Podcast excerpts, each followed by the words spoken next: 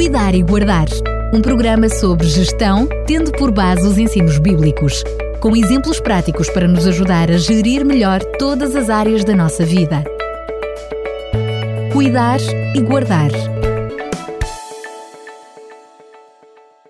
Volvida mais uma semana, voltamos a estar na sua companhia para trazer mais um Cuidar e Guardar. Estou com Fernando Ferreira, que mesmo à distância assina esta rubrica. Fernando Ferreira, mais uma vez, muito bem-vindo. Muito obrigado e é mais uma vez um enorme prazer estar com todos os nossos ouvintes. Na semana passada começámos uma nova série, diria um novo assunto dentro do cuidar e guardar, o sofrimento, de uma forma mais lata, mais concretamente falámos sobre a gestão do sofrimento e no programa de hoje ficou combinado que iríamos falar sobre dor e sofrimento. Hoje vamos falar justamente sobre como é que é possível ao ser humano conviver com o sofrimento. É, não é aquele tema, não é um daqueles temas atrativos, mas eu sei e que provavelmente algum dos nossos ouvintes pode estar a passar por um momento destes de dificuldade. E é bom que nós reflitamos nestas coisas. Ou aqueles que não estão uh, podem realmente pensar que um dia poderão vir a estar. Ou já passaram, e é bom que nós é bem provável que possamos vir a passar, é óbvio que sim, não é? Sim, uh, de uma forma ou de outra. Claro. Há pessoas que, que, passam uma vida sem, sem grandes problemas nesta área. Mas a aldeia global em que vivemos obriga-nos a sofrer com os que estão perto e até com os que estão longe. Todos os dias testemunhamos o sofrimento de muitas pessoas.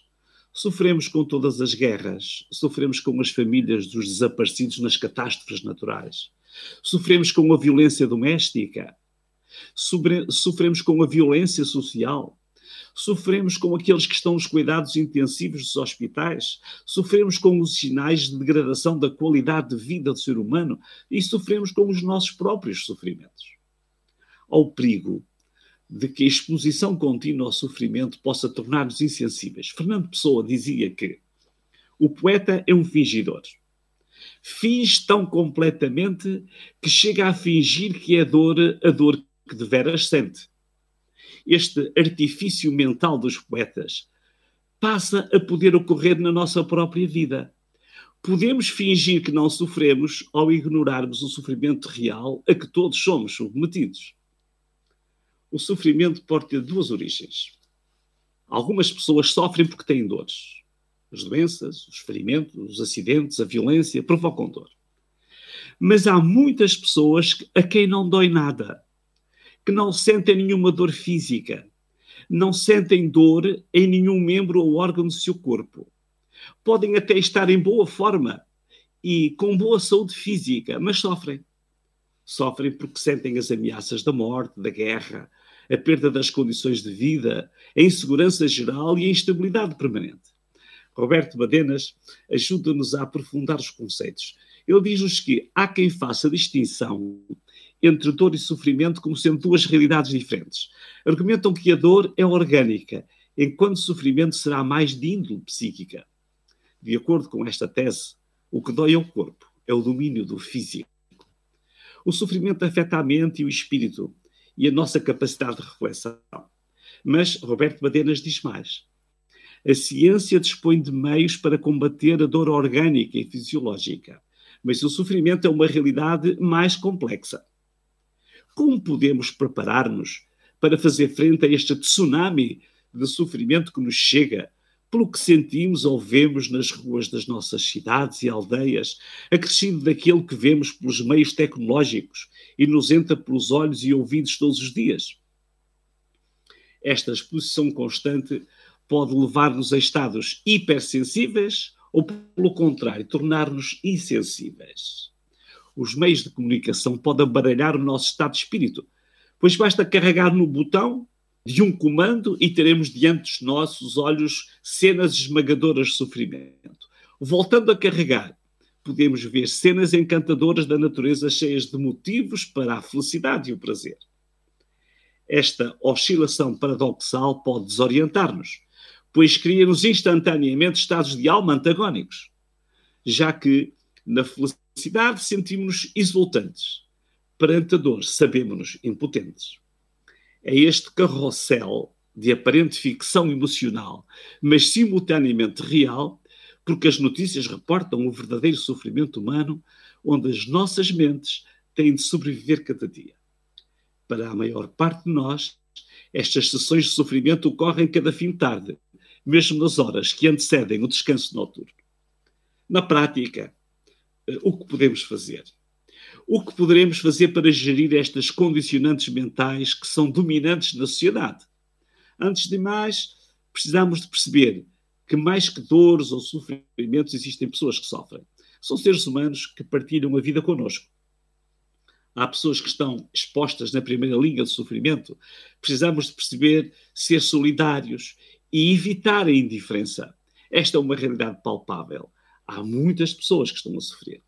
A CNN Portugal eh, dava nota num dos seus artigos que a guerra instalada na Europa, mesmo a milhares de quilómetros de distância, no mundo globalizado, acaba por afetar-nos a todos direta ou indiretamente.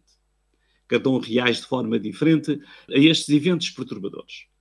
Perante a complexidade e gravidade da guerra, é normal experimentarmos sentimentos de medo, de preocupação, ansiedade, angústia, apatia, tristeza, raiva e impotência.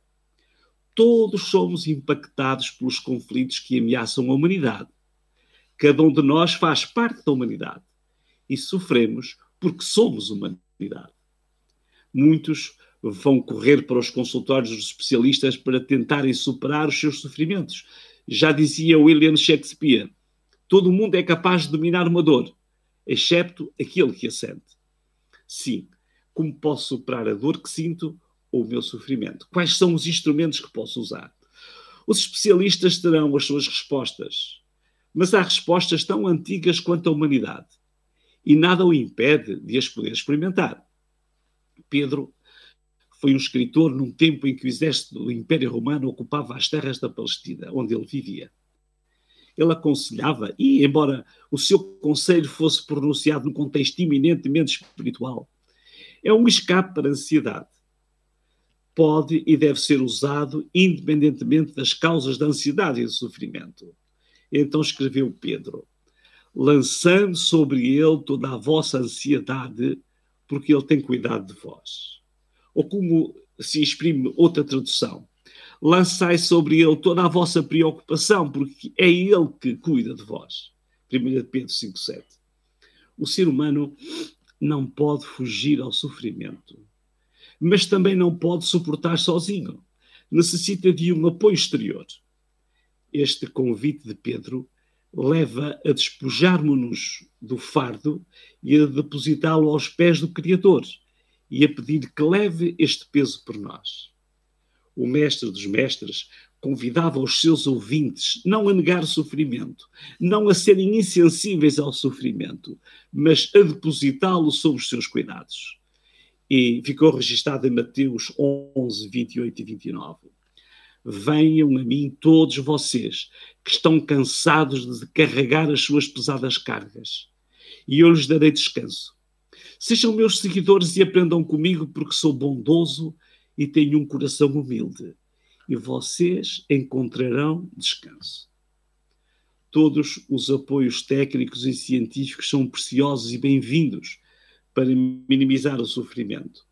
Mas existe um socorro que foi oferecido desde sempre, mesmo antes das respostas modernas, filosóficas, químicas ou tecnológicas.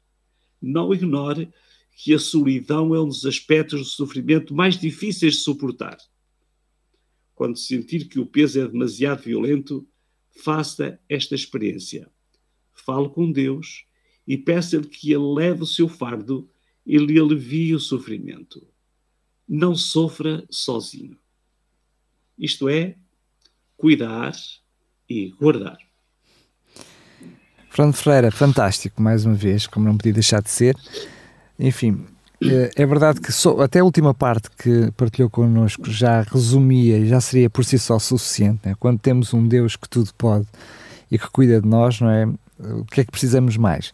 Mas é verdade que este assunto não se esgota aqui, ainda temos mais programas pela frente e o que é que ainda é pertinente falar no próximo programa sobre este assunto? Próximo programa vamos falar sobre a atitude diante do sofrimento. Portanto, penso que serão reflexões que poderão ajudar muitos dos nossos ouvintes e ajudar-nos a todos nós. Porque os dias, depois dos dias de sol, também vêm os dias de chuva, não é? depois, da, depois do dia de sol também vem a noite. E, portanto, nós devemos viver em ambas as partes do dia. Muito bem. Obrigado, Fernando Ferreira, mais uma vez e até lá, se Deus quiser. Um grande abraço para todos e até uma próxima. Cuidar e Guardar um programa sobre gestão, tendo por base os ensinos bíblicos, com exemplos práticos para nos ajudar a gerir melhor todas as áreas da nossa vida. Cuidar e Guardar